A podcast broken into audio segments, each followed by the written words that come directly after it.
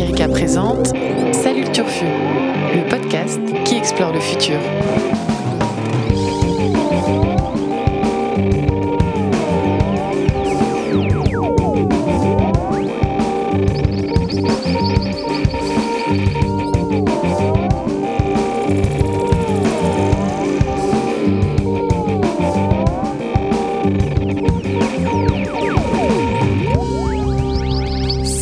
Turfos, salut les turfas et bienvenue à toutes et à tous dans cette nouvelle émission de la rédaction d'Ouzbek Erika. Une émission qui reprend donc sur les chapeaux de roue après euh, celle qu'on a diffusée la semaine dernière et qui évoquait l'effondrement de nos civilisations. Alors je me permets d'ailleurs de vous redire à toutes et à tous derrière vos petits casques ou vos petites enceintes audio que nous avons changé de nom d'émission pour nos grands entretiens qui sont regroupés désormais sous l'intitulé Rencontre du troisième type et qui vous suffit de taper Ouzbek Erika euh, USB et Ketrika dans euh, iTunes Podcast ou, ou, toutes les autres plateformes pour vous y abonner. Bref, euh, enfin bon, je précise ça parce que l'entretien avec la prospectiviste Cécile Wendling est plutôt très intéressant à mon avis. Précipitez-vous dessus. Vous verrez aussi qu'une autre émission est disponible hein, si vous tapez euh, Uzbek Erika. Euh, il s'agit de celle de l'ami Vincent Louquez qui s'appelle 300 milliards d'étoiles et qui explorera euh, tous les mois notre univers. Bref, trêve d'autopromo, mais quand même, abonnez-vous à tout ça, mettez-nous des petites étoiles, faites vos commentaires, tout ça. Vous pouvez aussi nous trouver sur Facebook dans le Ouzbek Erika Podcast Club. J'en ai vraiment fini, j'ai tout dit. On va pouvoir reprendre une activité normale. En l'occurrence, et vous commencez à en avoir l'habitude, on va faire un petit tour d'horizon de l'actualité des semaines précédentes en essayant de déterminer ce qui relève de l'anecdote ou ce qui marquera l'histoire. Et les actus qui pourraient marquer les générations futures donc ne manquent pas, euh, ce qui tombe bien, vu que les journalistes autour de la table en ont sélectionné quelques-unes pour vous et qu'on va en parler. Alors on va parler de quoi? On va parler Brésil, on va parler peinture soi-disant créée par une intelligence artificielle et interdiction du plastique en Europe. Bref, pas mal de pain sur la planche de l'actu du turfu qu'on va défricher aujourd'hui avec mes explorateurs préférés. J'ai nommé Annabelle Laurent. Salut Annabelle. Salut Guillaume. Vincent Louquez. Salut Vincent. Salut Guillaume. Et Blaise Mao. Salut Blaise. Salut Guillaume. Alors, euh, à tout seigneur, tout honneur, commençons par la, par la grosse actu de ces derniers jours, hein, une actu euh, relativement peu réjouissante. Et comme c'est peu réjouissant, c'est Vincent qui s'y colle. Et tu vas nous amener au Brésil. Oui, vous pouvez toujours compter sur moi pour vous parler de choses réjouissantes, vous le savez bien. Euh, Jair Bolsonaro, 63 ans, militaire de profession, député brésilien depuis 28 ans, a été élu le 28 octobre nouveau président du Brésil qui entrera en fonction le 1er janvier avec 55,13% des voix a priori. Il a gagné haut la main face à Fernando Haddad, le candidat de gauche du Parti des travailleurs. Parti au pouvoir depuis 13 ans, c'était le parti de Lula et puis de Dilma Rousseff. Mmh. Sa victoire est malheureusement incontestable, 79 à peu près de participation dans un pays où le vote est obligatoire, donc il y a quand même un petit peu d'abstention, mais Ouais, c'est une léger. participation euh, majeure pour un candidat déclaré d'extrême droite.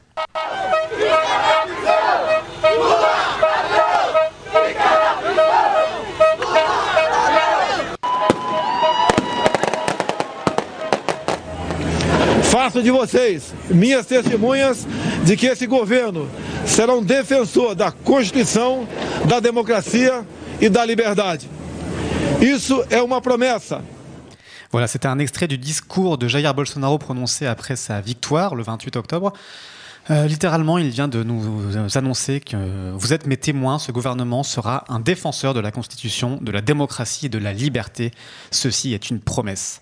Bon, Voilà, bah alors juste va. avant, tout va bien, c'est Mm. c'est merveilleux dans le meilleur des mondes. Juste avant cette petite déclaration, on a entendu des sons de- d'allégresse, des sons de joie. Il faut savoir que beaucoup de Brésiliens ont fait la fête dans les rues pour euh, célébrer la victoire de leur candidat. Euh, c'est tout un symbole parce que les sons qu'on a entendus sont ceux de, de militants euh, de Bolsonaro qui célébraient sa victoire devant la prison où était enfermé Lula. D'accord. Euh, sachant que c'est un, un des éléments forts de la campagne qui a, qui a amené la victoire de ce candidat, c'est l'énorme corrup- corruption qui règne dans le pays et qui a amené à, à l'emprisonnement de l'ancien président brésilien euh, de gauche qui, euh, qui participait malheureusement à cette corruption.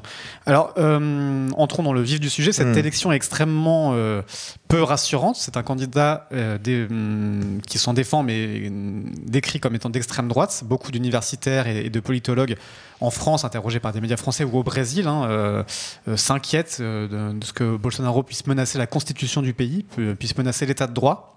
Gouverné par décret, mmh. euh, parce que le, le, le, Parlement brésilien est extrêmement euh, atomisé entre plus de 30 partis différents. Donc, le, euh, soit il va trouver des alliances, soit il va gouverner peut-être par décret. Et dans une espèce de nostalgie de la dictature brésilienne, la dictature brésilienne qui n'est pas si vieille, qui a, qui a régné sur le Brésil entre 64 et 85. à propos de cette dictature, Jair Bolsonaro a déclaré que c'était 20 ans d'ordre et de progrès. Euh, il a progress. Voilà, il a repris la devise du Brésil mm. euh, de façon un petit peu cynique. Une autre citation qui euh, permet de bien cerner le personnage, il a aussi déclaré que l'erreur de la dictature a été de torturer 30 000 personnes plutôt que de les tuer. Hmm. Voilà, donc euh, c'est pour donner un peu l'ambiance du personnage. Il est misogyne, il est homophobe, il est raciste, il est adepte de, de, l'emploi de, fake news de façon très massive. On, l'a surnommé le Trump tropical euh, à ce propos, sachant qu'il est en réalité sans doute pire que, que Trump, puisqu'il y a un réel risque fascisant selon les, les gens euh, sur place, les politologues qui s'en inquiètent. Il contre-autorisait le port d'armes pour les citoyens toujours dans cette logique de, mise en avant de, cette fascination pour les militaires, beaucoup de ces, de ces colistiers, ou de pas, pas colistiers, mais de ces conseillers étaient, mmh. sont, des militaires, des, personnages de la dictature militaire, mmh. qu'il compte nommer ministres également.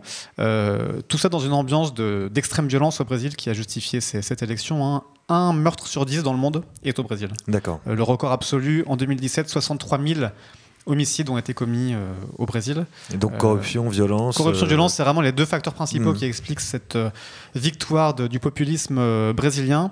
Voilà, on peut aussi citer l'ultralibéralisme comme, comme ligne directrice. Il veut privatiser massivement, euh, attaquer l'idée même de congés payés, de salaire minimum, euh, des tonnes de choses extrêmement réjouissantes. Si on était cynique, on pourrait dire que c'est pas si grave que ça, qu'après tout, les dictatures, euh, et malheureusement, il y en a beaucoup d'autres. Il y a nos amis fameux dans l'actualité de l'Arabie Saoudite actuellement, de, de, la Turquie, de la Russie et de tant d'autres. Ce qui impacte, à mon sens, davantage encore les générations futures, et ça ne vous surprendra pas, c'est l'extrême menace euh, climatique et environnementale que fait peser Bolsonaro sur le, sur le monde, puisque vous savez bien que l'Amazonie, euh, euh, qu'on appelle le poumon de la planète, est la principale forêt primaire du monde et qu'elle joue un rôle majeur dans la régulation du climat. Mmh. Euh, or, euh, Bolsonaro est aussi extrêmement connu pour sa proximité avec l'agro-business et avec les propriétaires terriens. Avec l'agro-business L'agro-business. donc le business... Euh, le, business de, des terres agricoles et du développement agricole, notamment destiné à l'export et aux énormes cultures de soja et de, mmh. de, bœuf. de bœuf aussi. voilà, il a comme projet, entre autres, de de fusionner le ministère de l'Environnement et de celui de l'Agriculture, au profit évidemment de celui de l'Agriculture, mmh. de supprimer à peu près 40 ans de réglementations successives qui ont réussi plus ou moins à protéger, bon an, mal an, l'Amazonie aujourd'hui. Il veut supprimer le droit des Indiens, puisqu'il a déclaré que les Indiens n'auront plus un seul centimètre de terre grâce à lui. Euh, il veut faire de tonnes de barrages. Euh, plusieurs projets de barrages sont en, cours sur l'Amazonie. En, Amazonie, en Amazonie. sur le fleuve. Euh, voilà, qui remettra en cause l'habitat de millions de personnes, accessoirement alors, il y a Mochi Shirio, hein, que je cite parmi tant d'autres qui, euh, déclaraient euh, euh, leur, consternation sur cette élection, qui, a été interviewé par Le Monde mhm. et qui estimait que l'Amazonie pouvait disparaître en 10 ans avec l'élection de Bolsonaro, qui compte vraiment libéraliser toute l'économie. liée à la donc à l'agrobusiness et donc à la déforestation. D'accord. Il a aussi menacé de sortir de l'accord de Paris, toujours dans cette logique très trumpiste de de promouvoir l'économie du pays, mmh. la, liberté euh, nationale euh, face à, à ce qu'il estime être un, une espèce de, conglomérat international qui limiterait le, pouvoir des citoyens brésiliens. Et donc le développement économique du Brésil. Voilà, donc tout ça est extrêmement inquiétant évidemment. Euh, j'ai envie de dire qu'on se force un petit peu tous les jours à trouver de l'optimisme là il y en a, notamment sur le climat, et que c'est un petit peu la fin de toute possibilité d'optimisme sur le climat. Euh, on était déjà vraiment en train d'essayer de tirer par le bout de la lorgnette un, semblant d'espoir, donc on pourrait encore... Euh, voilà, il y avait ce fameux rapport du GIEC 1,5 degré il n'y a pas très longtemps qui nous disait qu'on pourrait encore maintenir le climat à 1,5 ou à 2 degrés en réduisant de 45% nos émissions de CO2 en très peu de temps, ce qui en vrai est absolument infaisable, mais il s'accrochait à ce genre d'espoir. C'était sans compter sur cette déforestation massive. Il faut savoir que les forêts aujourd'hui absorbent 20% du CO2 euh, et des gaz à effet de serre émis par l'homme. Si on détruit la plus grande forêt du monde, euh, ça va encore accélérer cet euh, emballement climatique. Vous vous rappelez peut-être au mois d'août de l'étude sur la, terre-serre, la terre étuve, qui parlait du risque d'emballement du risque de rétroaction une de ces rétroactions, c'était que les forêts soient saturées en CO2, ne puissent plus absorber de CO2, et ce qui pourrait amener un climat, même limité à 2 degrés, à s'emballer directement au-delà de 4 voire 5 degrés. Par des effets dominos et des boucles de rétroaction. Exactement. Hmm. Donc si on détruit la plus grande forêt du monde en moins de 10 ans, euh, je vous laisse imaginer ce que cette boucle de rétroaction pourra déclencher.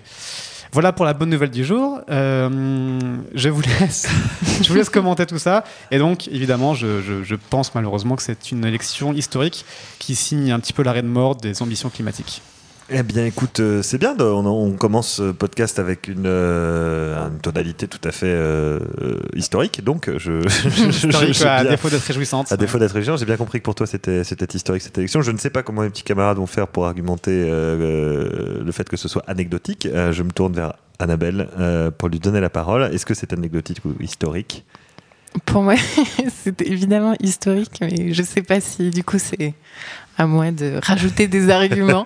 Mais évidemment, sur les deux plans, euh, bah, pour commencer par la fin, sur le plan climatique, euh, Fernando Haddad avait dit si Bolsonaro est élu, ce sera la fin de l'Amazonie, enfin le début de la fin. Donc euh, voilà, les chiffres de Vincent le rappellent. Son amour pour l'agrobusiness et sa volonté de raser les forêts promet d'être bien destructrice. Et après, sur le côté politique, la, même euh, Mochirio dont tu parlais, j'ai lu une mhm. interview intéressante où elle disait attention à ne pas se méprendre parce que l'extrait que tu nous as fait écouter, on entend bien euh, les mots de liberté, de démocratie, etc.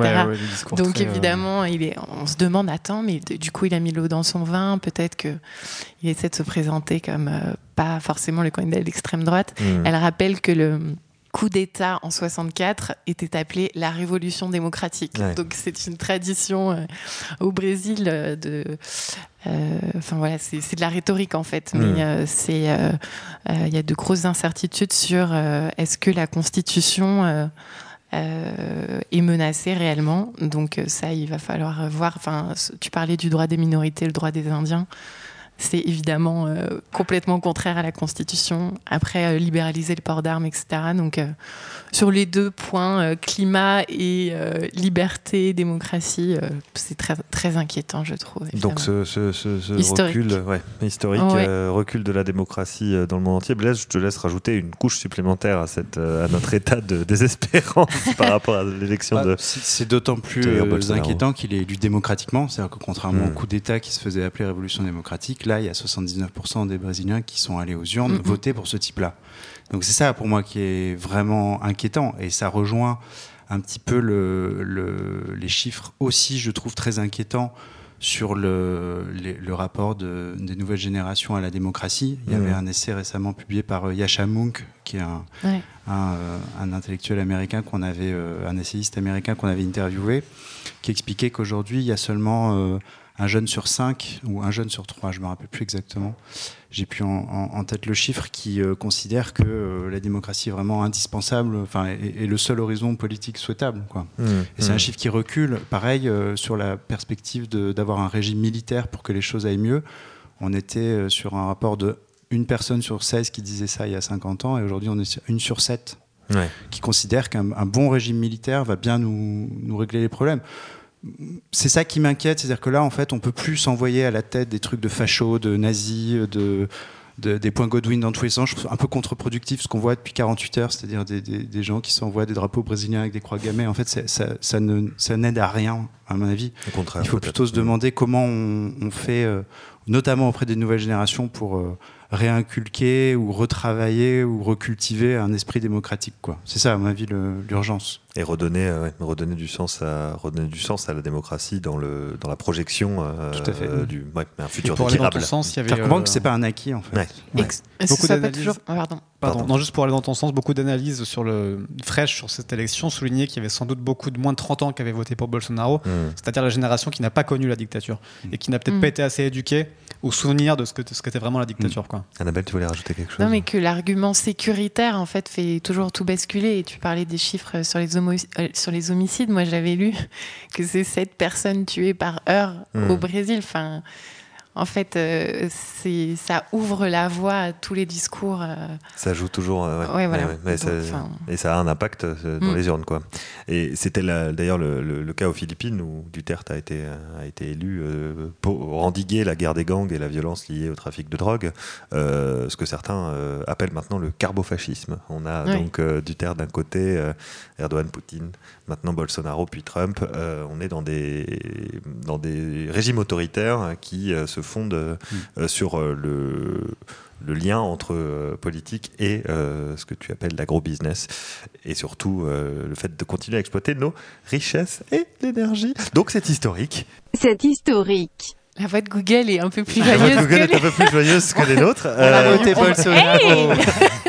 on va remonter un petit peu en voilà. que là... on, va, on, va changer, on va changer de sujet complètement et bah passer à, quelque chose de. Je ne sais pas si c'est plus anecdotique ou pas, ce sera à toi de nous le dire, euh, Blaise. Mais bah, j'espère pas. Tu veux nous parler, tu veux, nous parler d'une peinture, d'un tableau. Je vais surtout vous parler de Edmond de Bellamy. Ah. Est-ce que vous connaissez Edmond de Bellamy? Euh, pas, non. Peut-être. je ne vais pas croiser. Alors, Edmond de Bellamy, c'est l'homme qui valait 432 500 dollars jeudi 26 octobre à New York, 15 jours à peine après l'autodestruction spectaculaire et délibérée d'un tableau de Banksy, dont vous avez peut-être entendu parler. Tout à fait. Juste après sa, mise en vente, le tableau s'est littéralement déchiré. déchiré.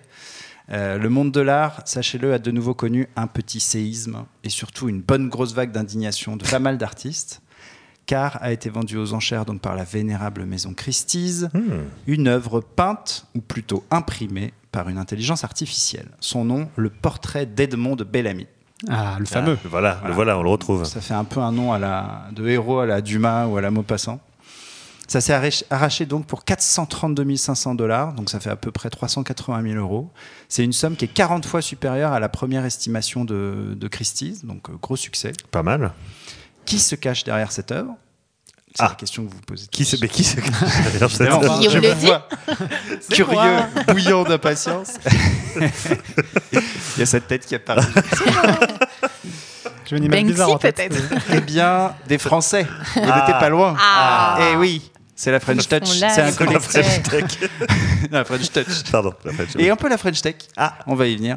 C'est un collectif français du nom de Obvious, donc évident en anglais, qui rassemble un ingénieur, un entrepreneur et un artiste. Donc il faut savoir que la maison Christie's a présenté le portrait d'Edmond de Bellamy comme la toute première œuvre créée par un algorithme à être vendue dans une maison d'enchères. Donc on a tout pour avoir un bel historique. Suivez mon regard. vas-y, vas-y, argumente, le truc, Le truc, c'est qu'il ne s'agit pas vraiment d'une œuvre d'art. Le portrait de Monsieur Bellamy n'a pas été peint, mais reproduit par une imprimante à jet d'encre sur le modèle d'une image numérique conçue au départ par un ordinateur. D'accord. En fait, Obvious, donc le collectif français dont je vous parlais, a nourri son système avec un jeu de données de 15 000 portraits peints entre le 14e et le 20e siècle. Le programme d'intelligence artificielle a appris par lui-même à imiter ces toiles après un long, long processus d'essais et d'erreurs. Et une fois bien entraîné, l'ordinateur a fini par créer des milliers de portraits, parmi lesquels les artistes en ont sélectionné 11. D'accord. Ils ont appelé la famille Bellamy. ils ont fait un petit arbre généalogique, c'est très mignon. dont celui d'Edmond, Edmond de Bellamy, qui est donc le premier tableau, euh, soi-disant peint entre guillemets par une IA, à être vendu aux enchères. D'accord. L'IA, pour être très précis, l'intelligence artificielle euh, d'Obvious, euh, doit beaucoup à son inspirateur, le GAN, le GAN. Donc c'est l'acronyme pour Generative Adversarial Networks, qu'on pourrait traduire par réseau génératif adversaire en français. Euh, je vous passe les détails techniques, mais dans un communiqué, Obvious a rendu hommage au créateur du GAN, donc un certain Ian Goodfellow, et euh, on, ça s'inscrit dans une innovation qui n'est pas, enfin, qui a, voilà, qui a déjà eu lieu. En fait, ils n'ont rien inventé de, de nouveau d'un point de vue euh, technique. Ils ont utilisé l'algorithme euh, pour, pour, pour, créer un tableau. Ils l'ont juste personnalisé pour en faire une œuvre d'art sous forme de, de toile. Qu'ils ont encadré. Exactement. Ok. Tu essaies de me vendre la ligne de l'anecdotique. Non, pas du tout, pas du tout. mais, je ne dis rien.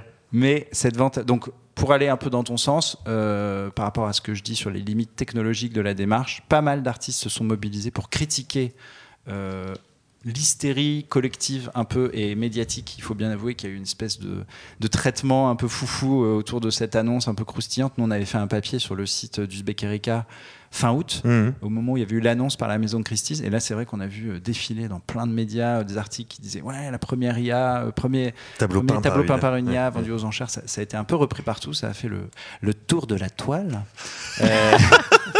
et par exemple, Albertine Meunier, qui est une artiste numérique qu'on connaît bien à Uzbek Erika, qui fait un travail remarquable avec le collectif Data Dada euh, elle nous a écrit un texte intéressant dans lequel elle explique que créer une image est différent de créer une œuvre. Mmh. Je vais juste la citer euh, sur un, des, un, des, points qu'elle euh, qu'elle explique. Toute cette communication laisse perplexe bon nombre d'artistes numériques et d'artistes IA donc intelligence artificielle, qui depuis plusieurs années réfléchissent à la création numérique, incarnent la data, s'interrogent sur la matérialisation des œuvres numériques ou encore explorent la création par des programmes d'intelligence artificielle.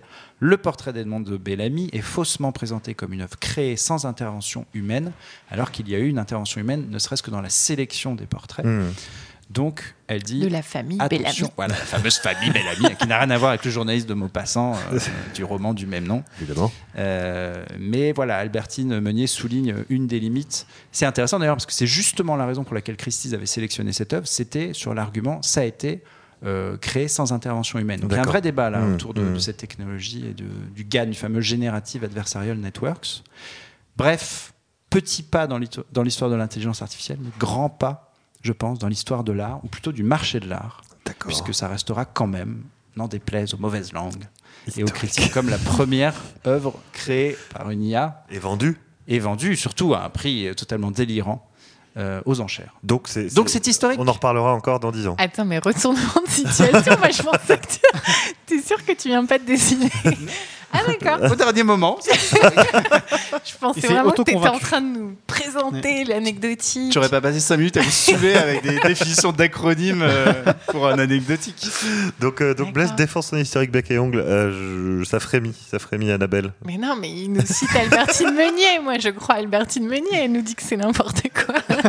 donc je pense que c'est n'importe quoi. Méfie-toi des artistes numériques. Quelle, quelle, est la différence par rapport au tableau de le fameux truc de Rembrandt là? Te souviens? Euh, C'est qu'il n'a pas été vendu en fait. C'est qu'il n'a pas été. Donc pour toi, c'est historique parce que. Parce qu'il y a de l'argent, mais Blaise est vénal. Ah, moi, c'est la thune, la thune, la thune. Il n'y a que ça qui compte. Plus bah cher, non, plus non, je dis anecdotique, anecdotique, parce qu'il y a intervention humaine. et, puis, et, puis, que la gueule du portrait, enfin bon, je me permets d'intervenir, mais il est un peu flou. Ton, Alors, il est un peu flou. Moi, j'aime bien. En fait, ça fait penser à. C'est impressionniste, faut pas tout de suite. Ça a été, ah ça a été voulu. C'est marrant, l'étoile, c'est entre 15e et 20e, et le résultat, c'est marrant. On dirait plus d'étoiles de Francis Bacon avec cette espèce de village, visage un peu dégoulinant. Hmm. C'est très marrant. Ça fait pas du tout, en fait, à part les couleurs, le portrait d'homme un peu en noir, ça fait pas du tout peinture du 19e. On dirait plutôt euh, euh, quelque chose qui ressemble à du bacon. Euh, hmm. Alors, si j'étais euh, tireur d'histoire, je, je, lancerais un petit roulement de tambour. Alors, lance un truc parce que c'est Vincent qui va choisir. on a un historique, un anecdotique, et t'adores trancher. J'adore avoir ce pouvoir entre les mains. Est-ce que c'est la vente du portrait d'Edmond Bellamy par Christie's moi, je pense que c'est plutôt anecdotique, malheureusement, pour Blaise. Eh bien, je m'en doutais. Quel échec. Eh oh, non. mais comme Annabelle l'a dit, euh, c'est pas le premier. En fait, il y a ce portrait euh, qui imitait Rembrandt, qui a fait ce, tableau style Rembrandt, ça a déjà au moins plus d'un an. Enfin, mm. c'était, euh, et c'était euh, déjà assez impressionnant techniquement. Ensuite, est-ce que c'est de l'art ou pas? Est-ce qu'il y a une vraie créativité? C'est des questions, des questions géniales parce que finalement, l'argument de savoir si l'IA a été nourrie par des œuvres précédentes euh, et pas forcément un argument très pertinent parce que tous les artistes, euh, on ne crée jamais ex nihilo euh, de l'œuvre d'art. Il y a forcément une inspiration antérieure, il y a forcément, depuis la grotte de Lascaux, tout, le monde est inspiré par ses prédécesseurs. Donc, Vincent, à scène des vérités, c'est voilà, comme ça. fait du commerce, bonjour. De Bolsonaro à Lascaux. non, non, mais c'est un débat fascinant sur la créativité. Néanmoins, je pense que pour le coup, on n'est pas dans quelque chose de particulièrement nouveau, puisqu'il a mm. déjà eu des, antécédents et que l'emballement sur la vente aux enchères, c'est plus de la espèce de spéculation artistique qu'autre chose. Ça s'appelle le marché de l'art, monsieur. Exactement, mais c'est pas fait pour me rassurer. et, non, voilà, donc anecdotique. Donc C'est anecdotique. Et voilà, Blaise, une défaite. Une J'ai un peu tendu le bâton pour me faire Tellement. Je suis tellement honnête. T'as as donné les, contre, les contre-arguments dans ta... tout comme le PT brésilien. euh, alors, retour, retour un peu à, retour à l'écologie, retour à des, à, des, à des sujets plus, plus euh, enfin, moins anecdotiques, Blaise, pour enfoncer le clou. Euh, on revient donc un peu sur l'écologie. On revient sur, sur notre vieux continent. Euh, et c'est Annabelle qui voulait nous parler d'une décision, je crois. Une décision, et en introduction tout à l'heure, tu parlais d'interdiction de plastique en Europe, et ça aurait été génial. Je l'ai fait un peu rapidement. je propose que non, mais je propose que ça soit le cas. Mais malheureusement, il ne s'agit pas de ça, mais d'un vote pour l'interdiction des produits en plastique à usage unique, mais pas tous. Donc c'est un vote du Parlement européen le 24 octobre. Le texte, euh, c'est une directive de la Commission européenne et maintenant il va falloir qu'elle passe par le Conseil de l'Union européenne. Donc ceci n'est pas définitif. Mais donc, de quoi parle-t-on? D'une dizaine de catégories euh, d'objets en plastique à usage unique tels que les cotons-tiges, les assiettes, les couverts, les pailles, les mélangeurs de cocktails, les tiges de ballons gonflables ou encore les touillettes. Voilà, j'aimerais bien avoir un énorme marché. Ouais, non, mais j'aimerais bien avoir des retransmissions de ces débats très sérieux où on parle de touillettes dans toutes les langues. trucs à ballon. De trucs à ballon qui, euh, de façon évidente, sont en train de détruire la planète. Euh, donc, tous ces objets-là devront être fabriqués avec des matériaux plus durables dans les 28 pays de l'UE, mhm. ce, qui, ce qui est une bonne nouvelle parce qu'en fait, là, je rigole et je présente les choses comme si c'était anecdotique. Mais ces objets-là représentent en fait à eux seuls 70% des déchets qui échouent dans les océans et sur les plages. C'est ce qui est en tout cas dit par euh, le Parlement. Tout ce que tu, les objets que tu viens de citer les, assiettes, les, couverts, enfin le côté euh, usage unique. D'accord. Euh, donc, je le disais à l'instant, ce, n'est pas fait puisque il va falloir que le texte passe devant le Conseil de l'Union européenne. Et si tout va bien, du coup, l'entrée en vigueur des règles, ça serait pour 2022. Mhm. Donc ce n'est pas tout de suite. Ça va, on peut faire des cocktails à la cool. Donc tout ça vous touillette, bravo. Euh, est-ce historique? Euh, c'est la question. C'est absolument la question. C'est l'avis d'une euh, d'une alliance d'ONG, Racing Plastic, dont la porte-parole réagit en disant Le Parlement européen est entré dans l'histoire. Ah. Elle ajoute C'est maintenant aux gouvernements nationaux de garder une ambition haute et de résister à la pression des entreprises. Puisque, évidemment, ces entreprises, représentées par les lobbies industriels, euh, n'ont pas applaudi cette décision. La Fédération européenne du secteur plastique Europe a jugé ces mesures disproportionnées, a réclamé dans un communiqué des règles plus clair. Et elle... C'est vrai que l'interdiction, c'est pas clair. c'est génial.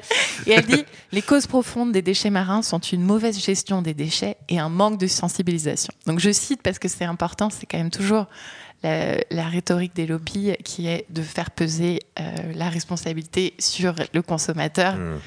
et euh, de dire qu'ils ne sont pas sensibilisés et que tout est une question de recyclage. Euh, donc, euh, tout ça pour dire que c'est historique euh, puisqu'il n'y a aucune initiative similaire à cette échelle dans le monde. D'accord. Euh, ah mais ça va également se doubler de, de ce qui est déjà en vigueur en France, puisque, enfin dans tous les pays en fait, mais en France par exemple, les gobelets et les assiettes en plastique seront interdits en janvier 2020. Donc il y a déjà des mesures. On a pris un peu d'avance, oui. Hmm. Alors, euh, oui, mais, non. Pas, vraiment. Et en même temps. suspense. non, mais en fait, juste avant d'arriver dans ce studio, je lisais une phrase qui disait La France est avant-dernière des 28 pays de l'Union européenne en matière de recyclage du plastique. Ah merde. Donc attention, euh, je ne sais pas comment on arrive à être aussi mauvais, mais c'est quand même incroyable. Raison de plus pour l'interdire. Euh, voilà. Non, je voulais juste dire que c'était donc insuffisant puisqu'il n'y a pas d'objectif chiffré pour la réduction des emballages alimentaires, des gobelets aussi. Donc euh, on sait que les contenants alimentaires, hmm. euh, là les, les, États membres sont juste euh, censés s'engager sur une réduction de l'usage des gobelets et contenants alimentaires de 25% d'ici 2025, mais donc pas du tout d'interdiction. Pendant ce temps-là, dans le monde, 10 tonnes de plastique sont produites chaque seconde. Et on estime qu'en 2050, on pourrait passer à 750 millions de tonnes de plastique dans les océans, si bien qu'il y aura plus de plastique que de poissons dans la mer. Un rapport de 2016 de la Fondation Hélène MacArthur. Euh, donc, euh, je, non, je reviens sur les bonnes nouvelles. Oui, c'est ça. c'est bon. podcast. euh, voilà. Et pour rappeler aussi qu'on estime souvent qu'une fois qu'on a trié ses déchets, on a fait le bon geste et du coup tout va bien. Euh, sauf qu'en fait, dans le monde, 40% des déchets plastiques atterrissent dans des décharges, seulement 10% sont 14% euh, sont recyclés et 10% réellement recyclés. Et même dans le recyclage, ça pose des problèmes. Donc, euh, a priori, ce n'est pas euh, avec juste l'interdiction des petites touillettes qu'on va s'en sortir. Mais non, je, je, fais comme Blaise. Mais oui, je, mais suis complètement en train de, mais qu'est-ce sabotage Et là, coup de théâtre. Bon, ça reste, ça reste Oubliez les touillettes. Oubliez les touillettes. Ok. donc historique. Voilà. voilà. C'est historique, euh, cette décision qui est en train d'être prise, même que le processus euh, effectivement d'adoption des, des, réglementations européennes. Directive de la Commission, c'était je crois en mai. Ouais. Ensuite, là, c'était 24 octobre, vote du Parlement, donc large majorité, tout va bien. Et ensuite, Conseil de l'Union européenne, donc troisième instance, c'est celle qui représente les États membres et qui a quand même le pouvoir euh, décisionnel. doit, je crois, c'est en novembre, mmh. doit se prononcer en novembre. Et ensuite, la commission veut que d'ici la fin de son mandat, ce soit, ça, ça rentre en vigueur, mais ça veut quand même dire une application de la règle d'ici 2020. ça va prendre un peu de temps, mais c'est historique quand même. Ce vote au Parlement est bah, historique. ça, concerne quand même 28 pays, quoi. Voilà, c'est ça. C'est pas euh, avant de vous laisser. Euh, Vincent est tout frétillant, donc je vais donner la parole à Vincent. Bah, comment dire, euh, je me sens un petit peu coupable de l'ambiance pourrie que j'ai foutue en introduction de podcast avec le Brésil. Oui, bon, c'est pas J'ai un petit peu envie de, dire historique pour remonter le moral des gens. Ah, Et en même temps, j'y crois pas. non, non, c'est euh, en fait c'est marrant. Il y, a toutes les, contradictions dans ce que tu as dit. C'est que c'est eh historique parce que l'Union européenne est la première instance au monde à, proposer ça, et en même temps c'est anecdotique parce que l'Union européenne est la seule instance au monde à proposer tout ça. Euh, aujourd'hui, l'Europe fait, fait, des efforts et, c'est bien, mais d'une part il y a effectivement ce, côté euh, lancinant de, rhétorique des lobbies industriels qui, qui nous rabattent euh, l'air avec cette idée que c'est pas de leur faute, que c'est de la faute des, citoyens. Et, dans ce qu'on a dit, il y a aussi un truc important, c'est qu'on interdit les, plastiques à usage unique. Mmh, mmh. Comme si la solution c'était les plastiques à usage, euh, les plastiques recyclables et, les, eh les, plastiques qui seraient utilisés. Or, les plastiques recyclables ne sont pas recyclables à l'infini ce n'est que repousser un petit peu le problème et donc c'est pas une vraie solution. Ce serait beaucoup plus simple et extrêmement faisable de simplement remplacer le plastique par du verre en consigne par exemple, par des choses en bois, par des choses en plein d'autres matériaux euh, biodégradables existantes et euh, un peu plus chers, donc qui coûtent de l'argent aux industriels mais euh, qui permettraient de ne pas tous mourir dans quelques années assaillis sous des tonnes de plastique. Je rappelle qu'on respire du plastique, qu'on boit du plastique quand on ouvre l'eau du robinet et pour être vulgaire qu'on oui, aussi, du plastique. Donc euh, le plastique est omniprésent partout. et J'ai pas compris. Tu... Blaise, euh, Blaise eschatologique. Hein, non, j'aime les informations qui sont claires. Bref, euh, le plastique est, est, omniprésent et, et, l'Union européenne n'est pas non plus finalement le plus gros pollueur. Il y a, je crois, une dizaine de fleuves, l'embouchure d'une dizaine de fleuves dans le monde représente la grande majorité des plastiques déversés dans l'océan et ces fleuves sont majoritairement ceux du sous-continent indien ou ceux de, de l'Asie, de la Chine.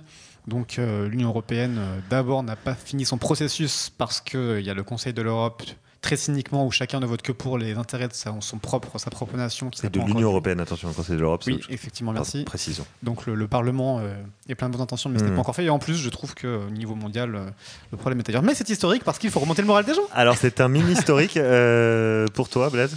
Ouais, je suis pas rancunier non plus, je vais dire historique.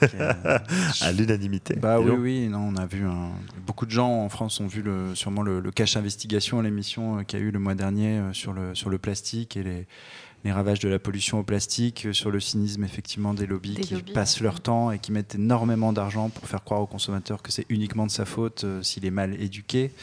Euh, qui continuent à dire qu'il leur faut du temps pour s'adapter. C'est un discours qui en fait n'est plus audible, je pense.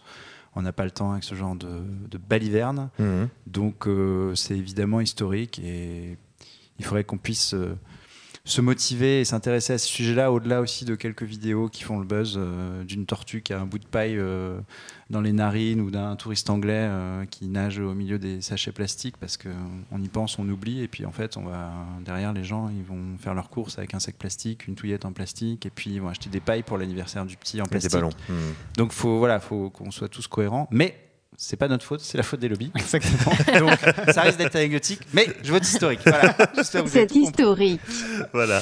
Euh, c'est historique, donc deux historiques anecdotiques, euh, deux historiques euh, euh, qui concernent l'environnement, qui sont pour, pour, pour, ce qui concerne le Brésil un peu lourd. On espère quand même que vous avez appris deux, trois petites choses au cours de ce podcast, que c'est mon cas, j'ai appris deux, trois petites choses autour de cette émission. Merci à vous, Annabelle, Vincent et Blaise, comme à l'accoutumée. Merci aussi à Roman, qui s'est battu derrière la console pour euh, vous offrir ce merveilleux son entre deux éclats de rire. Euh, sachez quand même que euh, rien n'est fait, rien n'est acquis. Il y a un parlement au Brésil, il y a des gens qui vont se battre et qui vont se mobiliser.